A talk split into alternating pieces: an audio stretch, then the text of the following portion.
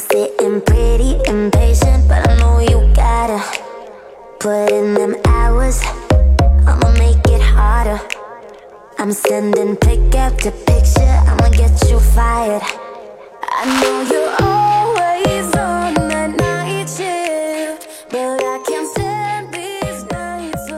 闲话加拿大，我是小新。那这一期啊，咱们可真是闲话加拿大了。之前呢，有些名不副实，转来转去呢，啊，没走出魁北克，这都是吹牛，根本就没走出蒙特利尔，也辜负了这个闲话加拿大的这个加拿大的这个名字啊。那么这一期呢，啊，咱们终于走出了魁北克省，咱们去加拿大气候最好啊、最宜居的，同时也是咱们华人最多的一个城市——温哥华。啊，咱们去看一看啊，《双城记》的第一期，咱们这个系列《双城记》第一期，咱们一起来看看温哥华的海。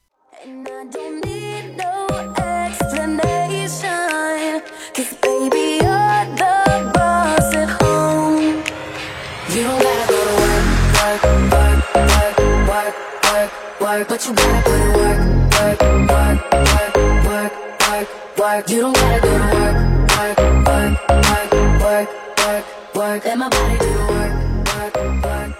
好的，我这个坐在蒙特利尔的人怎么说温哥华呢？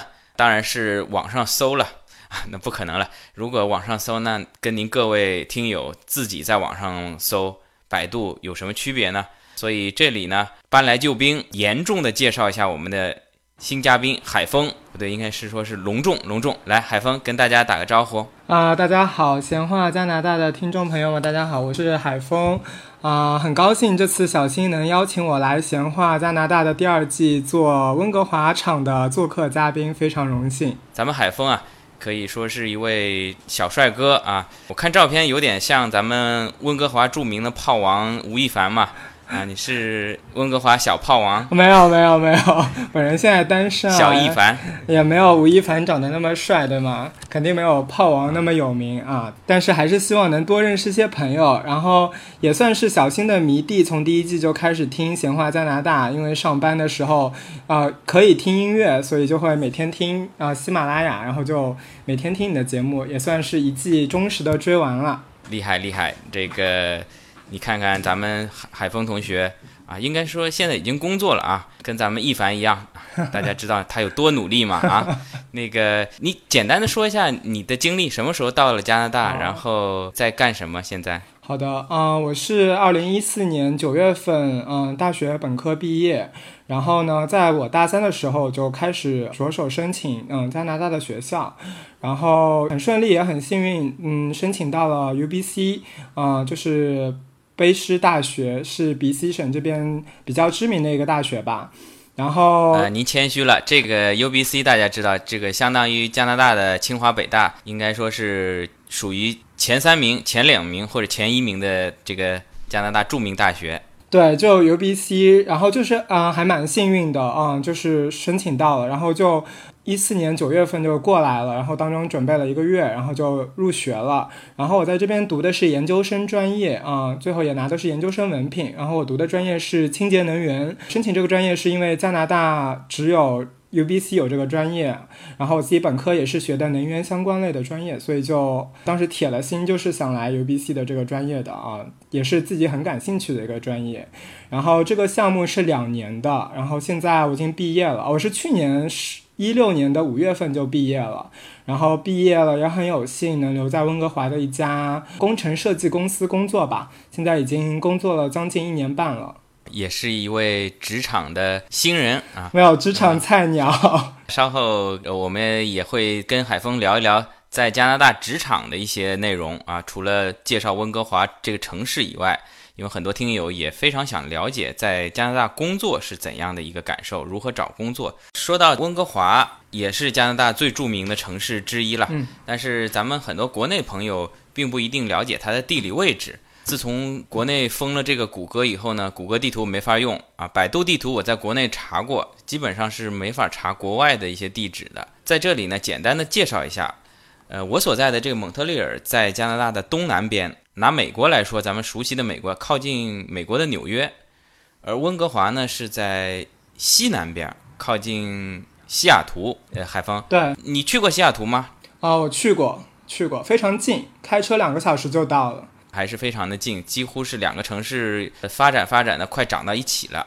但是加拿大这个国家呢，嗯不像中国，咱们中国基本上就一个时区，加拿大是有四个还是五个时区。像蒙特利尔这边跟多伦多是在同一个时区，但是跟温哥华就差了三个小时的时差。对，没错。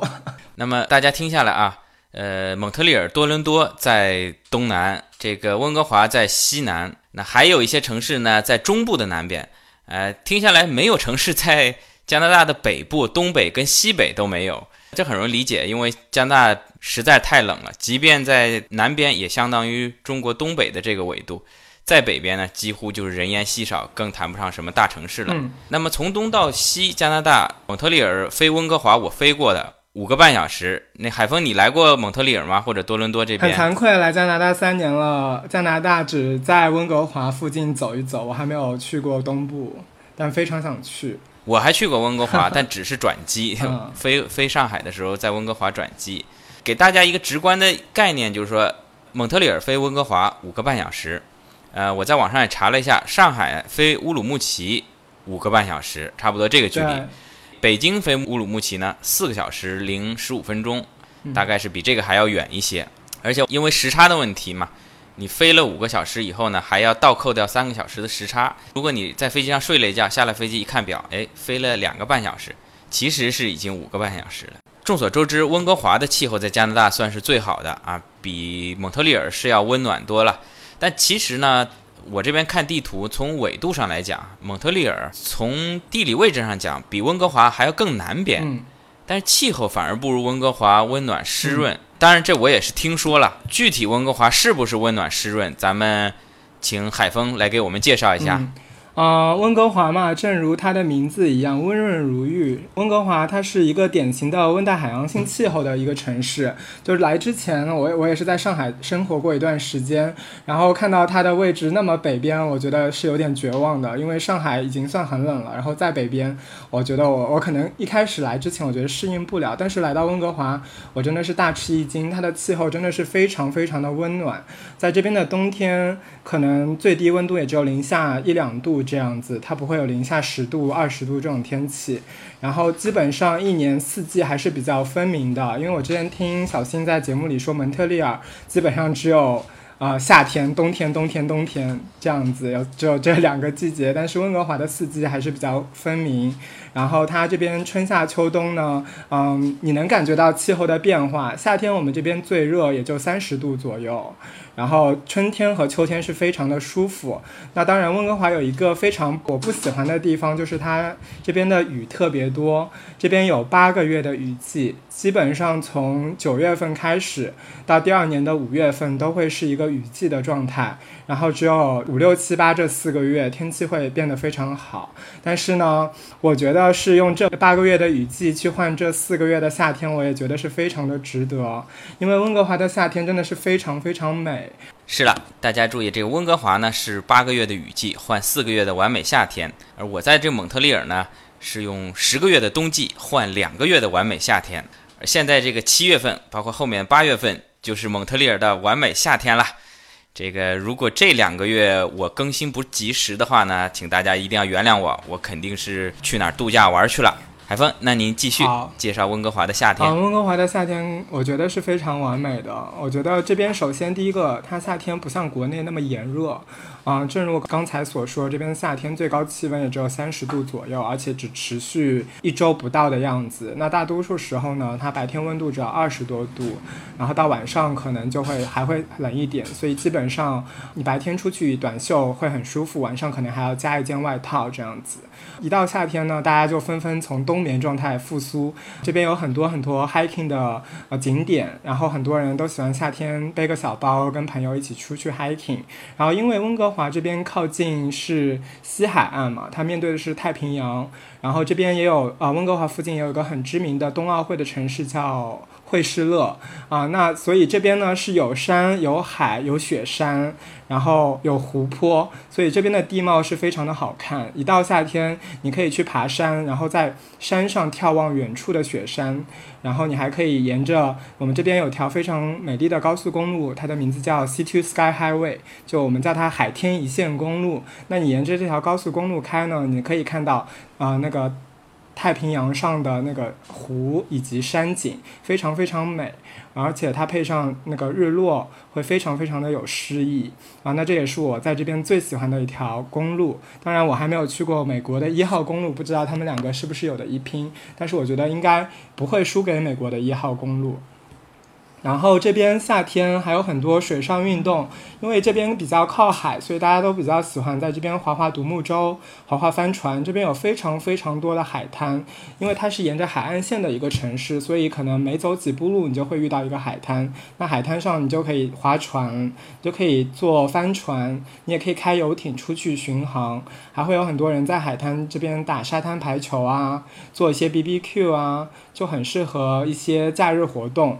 呃，那如果在一个周末，大家去爬个山，然后回来在海滩做一个 picnic，也是个非常好的选择。然后这边暑假还有很多活动，比如我们每年暑期都会有一个烟花大赛啊。那这个烟花大赛一般是在七月底到八月初的样子，每年会有三个国家队出来比赛。它在我们这边一个叫 English Bay 的海滩，是温哥华市中心一个非常有名的海滩，也是一个非常好的看日落的地方。那每年呢，七月底八月初就会有一个烟花大赛这边举行，然后它是免费对观众开放的，只要你自己过去占一个位子就能坐着看了。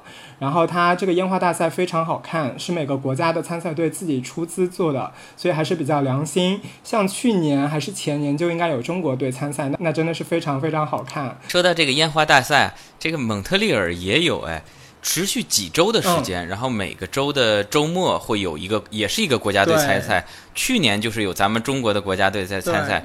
这是不是加拿大某文娱集团公司组织的一个 典型活动，相当于中国各个电视台都在搞这个好声音一样，这边各个大城市也在各个城市循环的搞这个烟花秀。这是很可能的。嗯，听上去非常的不错啊，感觉海峰啊也是非常热爱生嗯活，在这个夏天啊，咱们能够尽情的玩儿。很多听友啊，在来加拿大最头疼的还是它冬天。嗯那你刚才也说了，最冷也就是零下两三度对这样子。如果过来旅游或者留学，在衣服方面你有什么建议吗？在这边呢，我觉得是穿不到加拿大鹅的那种羽绒服啦，因为我到现在三年，我这边其实我自己没有买过羽绒服，我一般带的也就是我第一年来上海带的那些厚度，我觉得在这边肯定够穿了。首先在体感上，我觉得它没有像中国南方城市那么冷，因为中国的南方城市是比较湿冷，虽然气温也不低，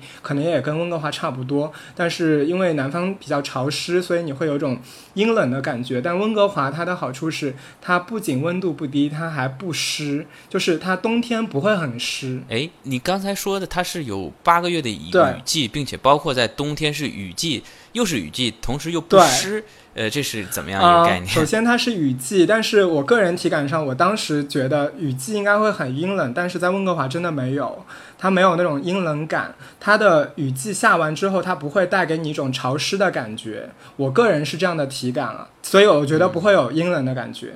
是不是温哥华的室内也都是带暖气的？对，没有错。温哥华这边所有的地方，包括住的房子和商场，它都是有暖气的。但是呢，因为这边没有特别冷，所以公交站台是对外开放的，就是就是在马路边上，跟国内一样，那个露天的公交站台，不会像多伦多或者蒙特利尔有个小玻璃房子给你在里边等。因为这边冬天其实真的没有很冷，所以大家在路上走也不会觉得非常的严寒，需要有个地方来等啊、不需要，你就在路上正常走，正常等车，在冬天都是没有问题的。也可能是因为这个室内的暖气啊，还是极大的提高了幸福感。嗯因为错你跟我在国内，咱们都在上海住过，知道上海的这个冬天啊还是非常的阴冷啊，而且呢，在家里更冷啊对。，坐着咱们都说不动。这这边说，哎哎呀，天冷了，赶紧进屋吧。对在上海呢，可以说，哎呦，好冷啊，要不咱们出门对，暖和没有。错，没有错。好的，那么夏天可以说是完美，嗯冬天呢也不至于很难过。可以说温哥华除了雨下的多了一点，有八个月不太容易见到太阳以外呢，其他来说，这个气候可以说是完美。对，特别是对咱们一些女孩子来说啊，其实没晒太阳呢啊，对皮肤反而更好，是不是？也可以这么说吧，因为的确八个月的雨季是会有点烦人。觉得雨季主要影响的不是我的体感，是影响了有时候一些心情。因为有时候你天天下雨，你会觉得很烦躁吧？因为周末你也不能去哪里玩儿，啊、这个是有时候会有点烦的一个点。但是它这边的雨季也不是说天天的倾盆大雨，它有时候可能是上午下一小会儿，然后下午就放晴了，也是有可能的。所以整体来说还是比较适合居住的一个城市吧。诶，说到这儿，我也想问一下，在温哥华的老外他们打伞吗？啊、因为在蒙特利尔这边，基本上如果除非是倾盆大雨，可能也老外也就找个地方躲躲雨。这个老外好像没有打伞的习惯是。这样的，温哥华尤其这样，就是刚来的时候一下雨我还会打伞嘛，感觉咱们中国人打伞是个，怪胎然后。我在这边还坏过三把伞，然后就是坚持不懈的买伞，坚持不懈的打伞，因为就是在国内打伞打习惯了，你觉得湿漉漉的不舒服。那在我身边，我见到基本上百分之七十的外国人他们是不打伞的，然后温哥华这边的穿着也非非常朴素，他们都很喜欢穿冲锋衣，然后尤其是在雨季的时候，他们基本上就是一件冲锋衣走完整个八个月，然后他们平时下雨就直接帽子一套，他们就继续在路上走了，他们基本上是不打伞。看来在这一点上，无论是东海岸还是西海岸，这个欧美人都是没有什么打伞的习惯。好，前面听海峰介绍了这么多啊，温哥华跟蒙特利尔来说啊，可以说气候是有很大的不同，但是这两个城市，我觉得有一点是相同的，就这两个城市啊都是双语城市。呃，像蒙特利尔这边啊，魁北克官方语言是法语，但是呢，在蒙特利尔呢，大多数人都会讲英语。那么温哥华应该说也是一样，对吧？这个除了英语以外，汉语也是不是大多数人都会讲？没有错，是这样子。温哥华，其实我刚来的时候也是吃了一惊的。我刚刚从国内飞温哥华的时候，到达温哥华机场，发现温哥华机场所有的指示牌是三语的，那分别是英语，然后是法语，最后是汉语。它有三个语言在整个机场，所以就是说，如果你一点点英语都不会呢，你在温哥华的机场也是不会迷失的，你会你能很顺利的出关，因为它到到哪儿都是中文的指示牌啊。这是我对温哥华的第一印象，说，诶，我怎么来了一个跟国内一样的国际大大机场，没有感觉出到国啊？这是我对温哥华的第一印象。那的确，一下飞机，温哥华的亚洲面孔也是非常非常之多，特别是飞机场那个城市是在温哥华旁边那个城市叫列治文啊，那边可以说是一个实实在在的 China Town 了。温哥华本身它有个 China Town，但是那个 China Town 我们一般呃不太去，因为它比较旧、比较老，然后里边的店也是一些很早很早以前的店了。那我们一般去想吃中国美食啊，想看一些中国的东西，或者想去玩一些中国才有的玩的 KTV 啊什么，我们都会去这个叫列治文的城市。那离温哥华坐公交车也就二十分钟的路程，开车那就更近了。这个机场也是建在这个城市的，并不是建在温哥华市里边。哎，你说的这个列支文，它英文是怎么啊、叫？列治文它的英文叫 Richmond，对，它叫 Richmond 就是富富人还是啊、富它就是哦，我不知道前面是富的那个单词，后面是 M O N D，所以它 M O 对 N 它叫 Richmond？哦，呃，因为据我知道，在多伦多也有一个叫叫 Richmond，哦，对对对，是一样，对对一样也是华人聚居，是咱们是不是华人看到这个 rich 这个啊富有，这个口才好，然后就往那边去聚居啊？所以听这个有时候一说 Richmond Richmond，因为网上有些是在多伦多或者是在温哥华的公众号都说完我们这儿 Richmond 发生什么事，是不是？我就我就有些混乱啊，这我就明白了。多伦多那边叫 Richmond Hill，有个山，在温哥华就叫 Richmond 列治文。然后列治文市是这样子，就是那边华人非常多。然后我同事有时候会去列治文市做一些项目，他们就会问我，哎，列治文的楼为什么没有四楼？啊，他们会来办公室问我这个问题，然后就解释啊，我就解释说啊，因为四楼在中文里边就是要死的意思，所以中国人不太喜欢四这个数字，所以可能在列治文市那些建造的一些 apartment 里边或者一些商场里边，他们会没有四这个楼，然后他们就会恍然大悟啊，原来是这样，嗯，对，就非常有意思，就是列治文市还是非常中国的一个城市吧。然后在列治文市出来呢，就像刚刚小新说的，嗯、你不会英语是完全没有问题在那个城市生活的，因为那边城市亚裔比例高达百分之七十啊，有非常非常多的香港移民呢会选择居住在那个城市，就导致了那个城市会有非常非常多的香港人，所以你要在那个城市生活呢，你要学会的语言不是英语，你要学会的语言是广东话和普通话。那在整个温哥华而言呢，华裔的比例差不多占了三分之一左右，就是一个相当高的比例了。我觉得温哥华这个城市应该是整个北美华裔比例最高的一个城市了，个人感觉是这样子。那你在温哥华，你市中心或者你在一些偏僻的小街道，他们都会有一些华人的餐厅，然后会有一些中文的标识，包括你现在在温哥华，我路上能看到一些公交车，它都会有一些华人的广告打在公交车上，包括一些电影宣传，你都能在温哥华看到。是啊，这个温哥华的华人，呃，听说咱们这市长也是咱们华人的女婿是对吧？没有错他的太太也是华人呃。他的我不知道是他的太太，他们应该可能还没有结婚吧，应该还是女朋友。呃，是曲婉婷，呃，温哥华市的市长啊、他的现在现任女友应该是曲婉婷。然后很多重要的活动呢，曲婉婷也会来温哥华陪着我们的市长一起参加。然后我们市长是一个非常喜欢中国文化的人，他们会给自己起一些中文名。我忘了我们市长的中文名叫什么了。我们的省长他叫简慧芝，他是一个白人，但是他有自己的微博，然后会有自己的中文名，也会在微博上一直更新自己的一些动态和一些对 BC 省的措施。啊，这边 BC 省整个氛围还是比较对亚裔友善的，因为亚裔的确是这边的主要的主力军吧，将近三分之一都是亚裔。对，当然这个三分之一的亚裔就意味着三分之一的对，没有选票嘛。错。那除了城市以外，呃，我听说这个在 UBC 你所在这个大学里面，咱们华裔的比例也是相当之高，UBC。有个校花，她就是她有另外一个名字叫 University of Billions of Chinese，就是呃全是中国人的大学。当然这只是一个玩笑话，但的确呃 UBC 的中国留学生也非常多，包括当地的 CBC 也非常多。我觉得这是两个原因，第一个是呃很多中国留学生在选择大学的时候。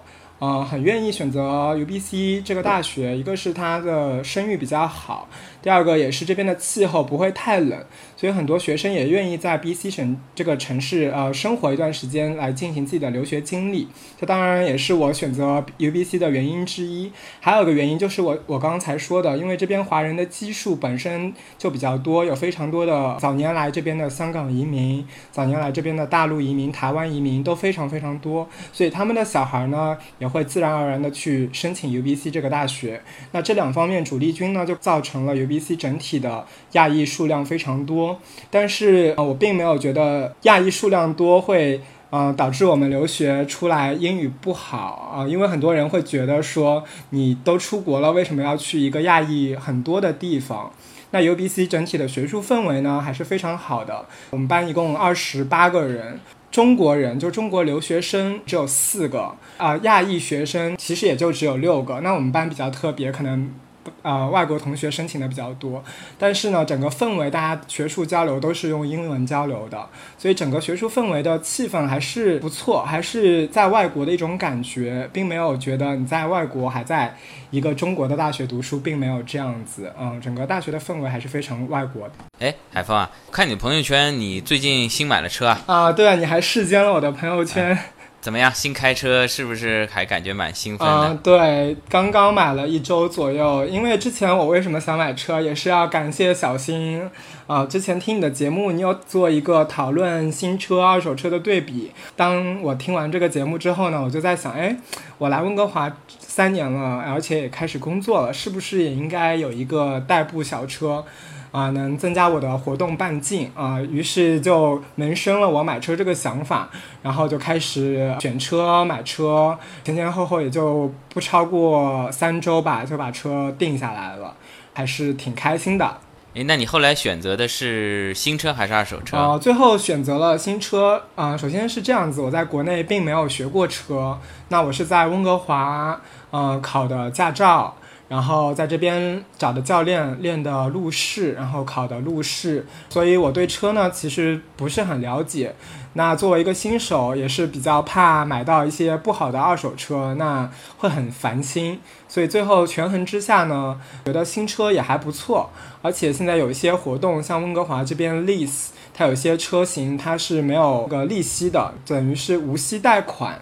那觉得哎，那也不错，既然没有利息，而且可以贷款减轻一下子付那么多首付，那还是一个不错的选择。所以最后走了一个 lease 的新车。哦，你最后选择了是 lease 几年的？啊、利 lease 了四年的一个车，但是我自己最后是想把它买下来。不过 lease 可以多一个选择，然后它也没有额外的费用。根据你四年后的车况吧，对和你是不是想换一辆新车开开？没错，那个各位听友，如果有对加拿大买车是 lease 还是贷款还是全款不清楚的啊、您可以再回头复习一下我的第十七期买车的那些事儿，嗯。那里面对于 lease 还是贷款，包括二手车的贷款有一个详细的介绍。嗯这里就不重复说了。那个买车以后开下来怎么样？觉得温哥华堵不堵？呃，温哥华整体的路况还不错，可能在早上或者晚上有个小高峰的时候会堵一下。那整体这边路面也比较宽，所以你开车起来还是比较通畅。那还是非常令人羡慕的，嗯因为我所在的蒙特利尔可以说是号称啊，号称是这个北美最堵的城市之一啊。嗯但是我从上海这么堵的一个城市跑到这边呢，发现这边所谓的堵呢，呃，也还好，也还好对，。也还好，没错。那么温哥华听你讲，应该是路况还不错，更顺畅一些。嗯你考驾照用了几年的时间？呃，因为我之前在国内没有驾照，所以我是在这边就是从头开始学的一个驾照过程，所以是把整个流程走完了。那 BC 省这边的交规是这样子，你先要去考一个笔试，这个可能跟蒙特利尔差不多。你笔试通过了，它理论对理论考。那你笔试通过了之后，他会发给你一个 L 牌，就是 Learner 牌。那 Learner 牌你拿到之后呢，你必须经过一年的学习。啊、学习的时候你是不能一个人独立开车的，你必须要有个教练在你旁边带着你开。那这个练习时间是一年。那一般这边的留学生呢，拿到 Learner 牌之后，他就当一张 ID 用，你就不用出去带护照了，因为上面有你的啊照片，有你的信息啊、也是非常好用。然后你拿这张 ID 呢，一般就是到了一年快要年底的时候，提前三个月你开始去学车，因为不可能有人学车要学一年那么久。啊，一般留学生这边都是要到期之前的三个月会开始去学车，系统性的学一下，然后在可以考的那个时间点呢就去考车。然后温哥华这边的路试是比较难考的，这边路试比较严格，它考得非常细。据我所知呢，很多国内来的老司机反而在这边非常不容易过，因为国内有一些驾驶习惯不符合这边的要求，比如说开车要做 shoulder check。那很多老司机在国内开的比较野，他们就不会有这个习惯去做。那你不做 shoulder check，你不做三个，那你这个考试就直接 fail 了，就直接会挂掉。这一点我补充一下，一方面是咱们开车老司机习惯了，另一方面呢，在国内的这个所谓 shoulder check，就是回头看盲区呢，在国内的交规路考中呢是不要求的、嗯啊，这也是呃，我看很多公知啊，在国外混过一圈以后，一直在呼吁咱们的交规路考的时候要增加这一点。嗯，就是说，还是会有车在准备超车的时候，在你的盲区，你如果变道的时候不回头去看，嗯是有风险的。是的，没错。呃，除此之外呢，我们还有其他一些坏习惯，比如变道不爱打灯啊，因为嗯你在中国变道一打灯，人家反而不让你。嗯，这个很多坏习惯养成以后呢，到这边是很难改的，越是老司机越难改。嗯，可以说是国内没有驾照，白纸一张。到这边考它顺利吗？啊、考一次考出来。也并没有，我是考了两次的。那第一次对它还是比较严格，像我第一次考，它是有 stop sign，啊、你必须完全停住。那当时我是停了的，但是考官觉得可能我没有停住，停了一下就直接走了。那在我感觉我是停住了，那考官感觉没有停住，那他直接就算一个呃危险动作。那只要有一个危险动作，你整场考试就直接挂了。所以就是第一次就是这样挂的。对，这个 stop sign 就相当于闯红灯，这个等于是像一票否决一样，你是不像你那个回头回头看盲区，你前面说了三次没有就挂了，你这个停牌跟红绿灯这个是直接枪毙的。嗯，对，所以这边还是非常的严格。然后我是考了两次，那我身边有很多留学生朋友啊、那根据他们的看法呢，也是一样非常难。我现在我有同学考了四次、五次，可能都没有过的啊。那有有一个女生，她是跟我一起学的，我的室友，她开车开的比我好，教练真的说他开的比我好多了啊。那作为一个男生，我也是很惭愧。但是呢，考试的时候就是会碰到一些考官，他比较的。嗯严格也比较仔细，那有他完全没有任何的危险动作的情况下，他就会有三个小错误，那也可能导致他的不过。所以就是其实也有一部分是运气，也有一部分是要靠自己平时的练习和细心。我觉得这边的路试真的不是特别好考。入试以后你拿的是什么牌？啊前面说学习是 L 牌，啊，那入试之后呢？你考过入试之后，他会给你一个 N 牌。那 N 牌它的意思就是 New Driver，就是新手司机。那新手司机他的驾照你要换成全驾照呢，需要经过两年的时间。就是你要经过两年之后，你再去这边的车管所那边再考一次路试。还要再对你还要再考一次路试，然后这个路试就会考你一些上高速的一些呃驾驶技巧啊、它考的会有点不一样。那这个路试通过了之后呢，它才会颁发给你一个啊、全驾照，就是没有任何限制的驾照。那我拿到的 N 牌呢，它是有限制的，它有一个非常大的限制，就是你如果你载你自己的亲人是没有限制数的，如果你载陌生人，你最多只能载一个人。那我们对这个条规的解读就是，如果出事情，那也不要连累他人，连累自己人就好了。这是我觉得他们的一个出发点吧。N 牌 N 牌上去全驾照叫什么？呃，全驾照它就叫 Class Five，N 牌它叫 Class Seven，所以全驾照我们就叫哦 Full 七级 License。跟五级。对，全驾照也叫 Full License。在这一点上跟安省比较相像，就是有一个可以上路的，但是还不是最终终极驾照。听友中如果有安省觉得我说的不对，可以给我留言。就是安省好像是先考理论知识级一，然后是级二啊、然后是级牌最终驾照，嗯在 BC 等于是 L 牌，然后 N 牌，然后是五级驾照。在魁省相对来说容易一点，就是学习驾照，然后呢就是五级驾照、嗯就可以达到中级了，相对来说容易一些啊。所以很多人听说啊，在安省考不出来，他到魁省考拿了五级以后呢，开两年再到安省嗯就可以直接换 full license，对，没错。因为在安省真的很难考。嗯嗯啊、我有同学在阿尔伯塔省，然后他在那边实习，就考了一个路试，然后其实跟我们是一样，就是从零开始的，但是他在阿尔伯塔省考的。那他考完之后回温哥华继续学习的时候，他就直接可以把那边的驾照转换成这边的五级驾照啊，那也是让我们非常羡慕。反正这个安全驾驶是第一位，严格有严格的好处啊。We can work tomorrow. Let's put it in motion. I'ma give you a promotion. I'll make it feel like a vacate. Turn the bed into an ocean.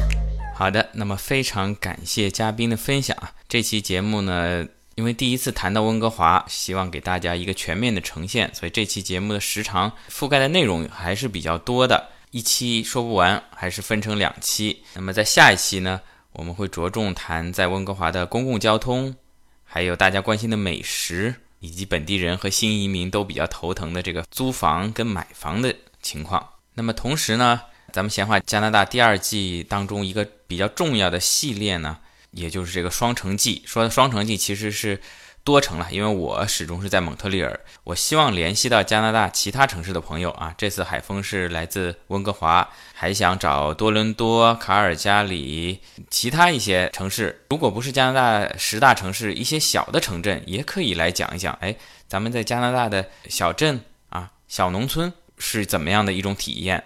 如果有这方面经历的听友啊，我希望您跟我联系啊。同时也不局限于说是其他城市，简单说来，就我所在的上海，我也只熟悉我住的那个区，对吧？嗯、拿北京来说，住在海淀区跟住在丰台的，可能感觉也是不一样的啊啊！如果你也在温哥华或者蒙特利尔啊，对城市的有一些不同的观感、不同的看法，也欢迎您来一起跟我们碰撞，让咱们听友能够对加拿大、对自己心中中意的城市啊，温哥华、多伦多、蒙特利尔等等，有一个更全方位的认识。好了，呃，这期就到这儿啊，谢谢大家。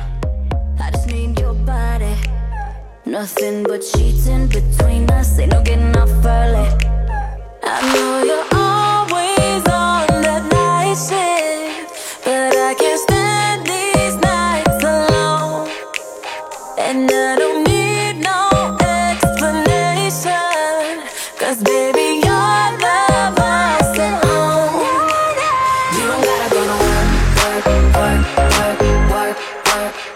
but you gotta put in work, work, work, work, work, work, work. You don't gotta go to work, work, work, work, work, work, work. Let my body do the work, work, work, work, work, work, work. We can work from home. Oh, oh. We can work from home. Oh, oh. Oh yeah, girl gotta work for me. Can you make it clap? No hands for me. It up for me. Look back at it all, I'm for me. Put in work like my time she. She ride it like a 63. I'ma buy a new Celine. Let her ride in the forest with me. Oh, she the babe, I'm her boo. And she down to break the rules. Ride it down, she gon' go. I'm gon' choose, she finesse. I fight book, she take that. Put in overtime on your body.